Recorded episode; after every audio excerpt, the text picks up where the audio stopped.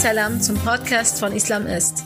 Mein Name ist Burju und heute sprechen wir über Verschwörungstheorien in Zeiten von Corona. Verschwörungstheorien sind weit verbreitet und in aller Munde. Sei es als subjektiver Versuch einer Einordnung komplexer Sachverhalte, als Umgangsstrategie mit einem gefühlten Kontrollverlust in Zeiten globaler Krisen oder auch als Rechtfertigungsmuster für die Abwertung anderer Menschen. Aber warum ist das überhaupt so? Welche Verschwörungstheorien gibt es? Wo kommen sie eigentlich her? Und können Verschwörungstheorien gefährlich sein? Um diese und weitere Fragen zu klären, spreche ich heute mit dem Arabistiker und Islamwissenschaftler Martin Zabel.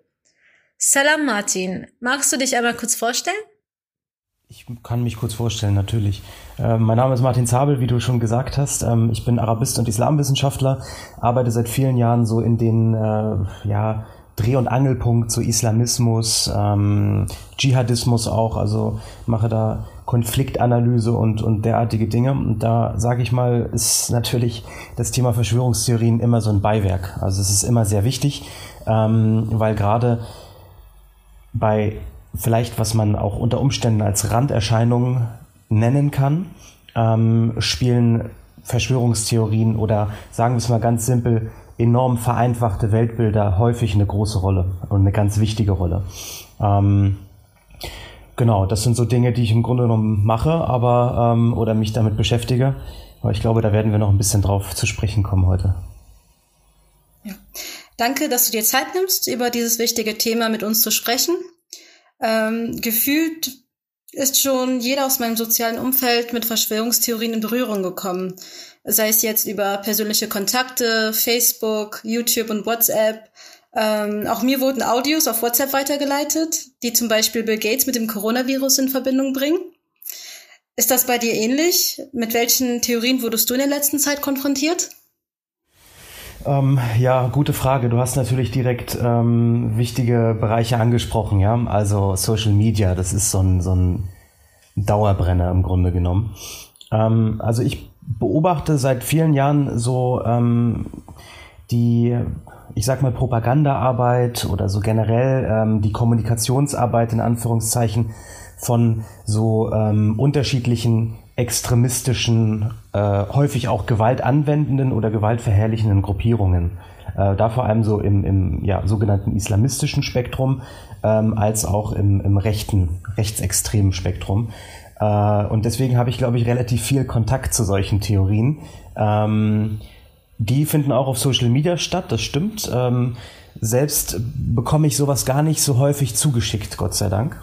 Ähm, das war, ich weiß gar nicht, vor kurzem hat ein Familienmitglied von mir ganz normales Telefonat mit der Familie geführt, so, und dann ging es halt auch um solche, um solche Geschichten. Aber leider eher so eine Art mehrheitsgesellschaftliche äh, anti mh, Asylsuchende oder geflüchtete äh, äh, Narrative, die da eine Rolle spielten. Ähm, von wegen, ja, und jetzt, die bringen Corona nach Europa. Mhm. Ähm, und das ist ein sehr, sehr großes Problem und das ist so auch der Kern äh, von, von Verschwörungstheorien. Ähm, und ich habe dann relativ viel Zeit aufwenden müssen zu erklären, dass wenn überhaupt es gerade Europa ist, die äh, oder Menschen, die in Europa leben, die Corona irgendwo anders hinbringen. Ähm, und quasi nicht äh, Asylsuchende oder flüchtende Personen, die jetzt auf griechischen Inseln festhängen zum Beispiel. Ähm, genau, also das ist das, was ich meistens mitbekomme eigentlich, ähm, dass es so in diese Richtung geht leider. Ähm, auch nicht von Menschen, die dezidiert irgendwie rechts sind oder in irgendeiner Art und Weise Menschen ablehnen aufgrund ihrer Herkünfte oder wie auch immer, sondern dieses ständige Bombardieren eigentlich, ne? dieses äh, immer wiederkehrende Narrativ, die anderen bringen irgendetwas. Und ich glaube, das ist also was Negatives in dem Sinne. Ähm, und das ist auch schon ein ganz altes Narrativ, was schon Verschwörungstheorien eigentlich äh, prägt seit, ja, seitdem wir von Verschwörungstheorien wissen. Kommen wir jetzt mal näher zu den Theorien. Das ist ja so das Spannende. Welche Theorien sind denn zurzeit relevant? Welche Verschwörungstheorien? Also wir sind ja gerade in Zeiten von Corona, ähm, wie du ja auch am Anfang gesagt hast, und deswegen gibt es ja relativ viele neue auch in Anführungszeichen. ähm, und an denen kann man eigentlich so peu à peu, also wir könnten Tage uns unterhalten, glaube ich, aber ähm, peu à peu kann man da auch genau dann anschauen, ähm, mit welchen Mitteln dort gespielt wird eigentlich oder auf welchen Grundlagen diese unterschiedlichen ähm, Theorien funktionieren. Ähm, ich möchte mal ein Beispiel geben, hast du bestimmt auch mitbekommen.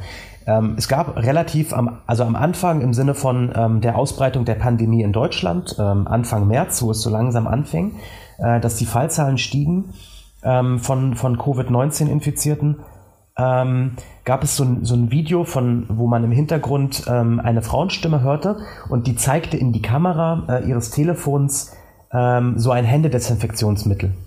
Und da stand auf dem äh, Desinfektionsmittel stand drauf, gegen was das alles so ist.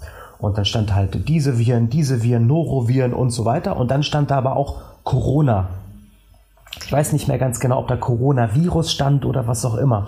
Ja. Ähm, und ich sag mal so, für Menschen, die das dann sehen, die überhaupt noch gar nicht wirklich wissen, was Corona überhaupt ist und dieses Wort Corona noch nie vorher gehört haben, ähm, die denken sich erst einmal, boah, krass, warum ist auf einem Desinfektionsmittel, was ähm, laut Produktionsdatum auf der Flasche äh, 2016 hergestellt wurde, warum steht da schon Corona drauf? Oh nein.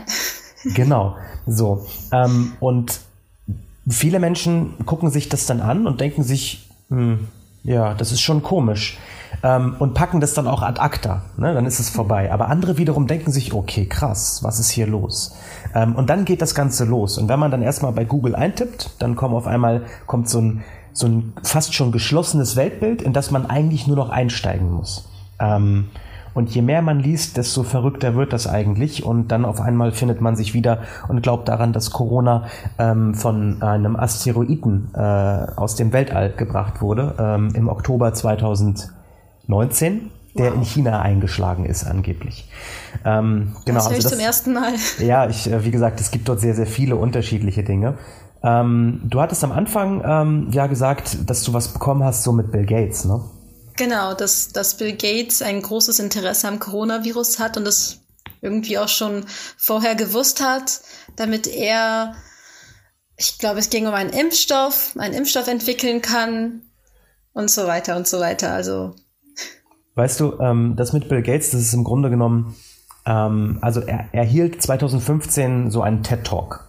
Und mhm. Bill Gates äh, engagiert sich ja jetzt schon seit längerem ähm, so in der Forschung rund um das Thema Impfungen, äh, Virologie. Ich meine, er selbst ist halt einfach, ich glaube, der zweit- oder drittreichste Mann, Mensch der Welt, so. Äh, und der äh, gibt halt unglaublich viel Geld für so un unterschiedliche Dinge aus.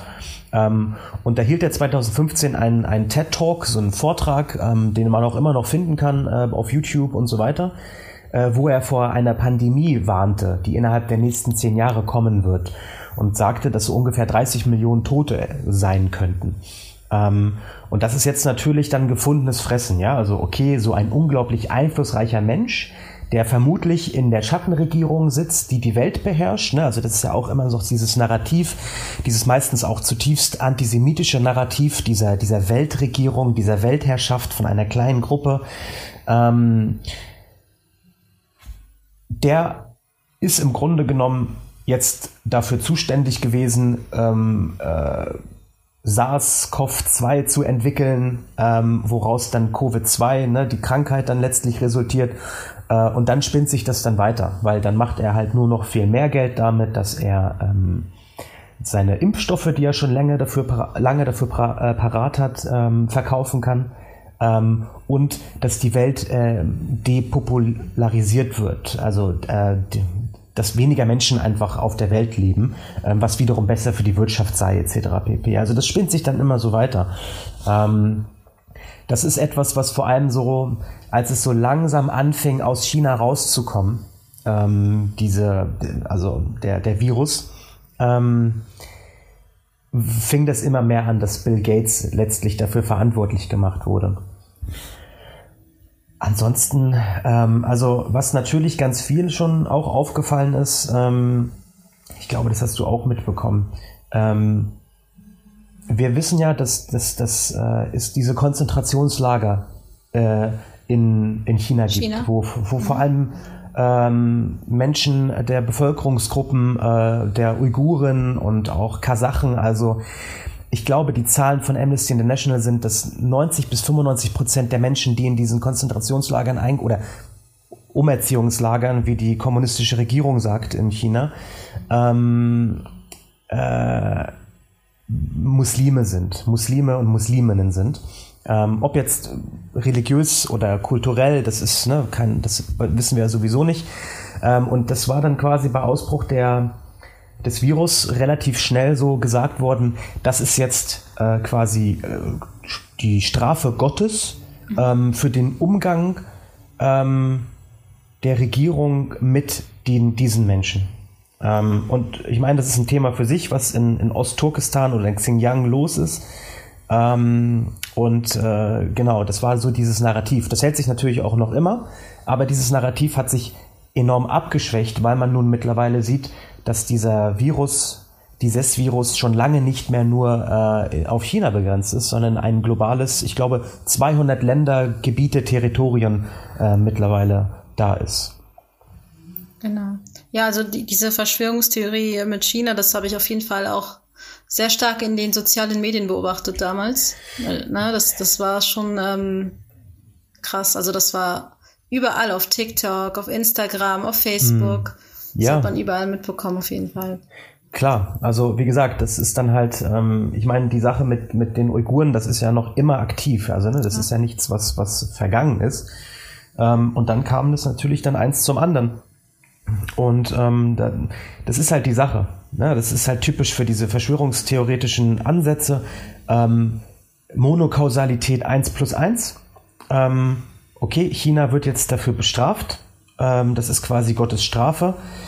Mhm. Ich habe auch aus Indien noch was mitbekommen, dass dort auch den Muslimen die Schuld daran gegeben wird, dass der Coronavirus sich dort verbreitet hat. Hast du dazu auch was mitbekommen? Ja, also ähm, wir haben ja äh, im, im, März äh, und im Februar, wenn ich mich nicht recht entsinne, äh, ja, äh, Februar, März vor allem, ähm, wurde es immer bekannter, dass es diese großen Ausschreitungen gegeben hat. Ähm, und in den Ausschreitungen war es meistens so, dass Menschen, die ähm, ja, ich sag mal, nicht muslimische, äh, nicht muslimischen Background haben, ähm, Moscheen angezündet haben. Ähm, das ist oftmals so als hindu-nationalistische Menschen bezeichnet worden, die dann halt quasi so, ähm, ja, auch Menschen umgebracht haben tatsächlich äh, in einigen Gebieten Indiens, wo es wirklich so ähm, gewisse Bürgerkriegsszenarien schon ausgemalt wurden. Ähm, wo Menschen äh, getötet wurden, wo Moscheen angezündet wurden, muslimische Läden, also mit muslimische Läden meine ich jetzt, dass dort quasi diejenigen, denen das gehört, Musliminnen und Muslime sind. Ähm, und ähm, das heißt, dass das, das generell auch unter der Regierung Modi ist das äh, Verhältnis zwischen den Bevölkerungsgruppen mh, ganz oft, also ja, scheinbar äh, etwas angespannter äh, äh, geworden. Aber ich kann das auch nur wiedergeben, was ich so den, den, den, den Mainstream-Medien entnehme. Ich äh, bin absolut kein Südostasien-Experte. Ähm, und äh, was man dann aber gehört hat, und das hat man auch auf Social Media viel mitbekommen, ähm, dass eben dieses hindu-nationalistische Narrativ ähm, so weitergesponnen wurde, dass gesagt wird, seht her, ähm, die muslimischen Agenten, die Pakistanis, je nachdem, wie dann auch diese Bezeichnungen äh, bezeichnet werden äh, oder gegeben werden, ähm, äh, die bringen das nach Indien. So, und das ist dieses typische Narrativ auch, ähm, was wir dann haben, wenn hier in Deutschland rechtsgesonnene Personen ähm, sagen, hey, ähm, die ganzen, ne, also so Zitat in Anführungszeichen, ja, die ganzen Ausländer, die bringen die Krankheiten mit hierher. So. Ähm, und das ist sogar nochmal auf einer anderen Ebene stattfindend, weil das in Indien, das sind einfach Menschen, die schon, ja, wie soll ich sagen, also schon immer in Indien wohnen. Ja, also das ist dann noch nicht mal dieses Narrativ halt von wegen, ja, der Fremde wirklich aus einem, in Anführungszeichen, ähm, fremden Gebiet, ja, was auch immer das sein mag, äh, bringt Derartigkeiten mit, sondern die Person, die Nachbarin oder Nachbar ist, bringt das quasi. Äh, und das ist das, was wir in Indien haben. Also eindeutig so islamophob, ähm, ja, antimuslimischer Rassismus im Grunde genommen, ähm, der da eine wichtige Rolle gespielt hat. Sehr traurig. Ja, also absolut. Aber das ist so die Quintessenz von vielen Verschwörungstheorien. Es geht immer darum, auch irgendeine Gruppe zu dämonisieren. Ähm, und dann nimmt man irgendein Video und dann wird das vielleicht auch aus dem Kontext gerissen und schon hat man ähm, ja seine Verschwörungstheorie. Ähm, jetzt hätte ich aber auf jeden Fall eine sehr wichtige Frage und ich glaube, das ist auch für unsere Zuschauer oder Zuhörer ähm, sehr wichtig. Ja. Wie können wir mit Verschwörungstheorien umgehen? Was, was würdest du vor allem jungen Menschen raten, wenn sie mit Verschwörungstheorien in Berührung kommen? Wie, wie sollen sie damit umgehen? Also ich glaube, vielleicht nicht unbedingt egal, wer was sagt, aber dass man Dinge, ich sag mal, hinterfragt.